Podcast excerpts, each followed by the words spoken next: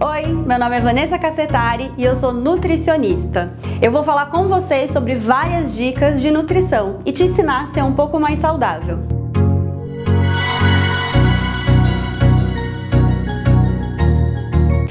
Sabe o quanto o açúcar ou o adoçante pode interferir na sua alimentação? Nós temos umas bolinhas na língua que são chamadas de papilas gustativas e são através delas que nós captamos o sabor do alimento.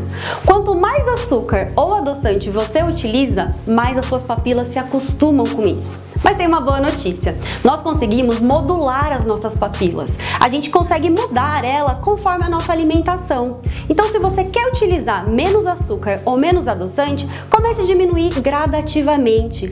Sinta o sabor natural dos alimentos.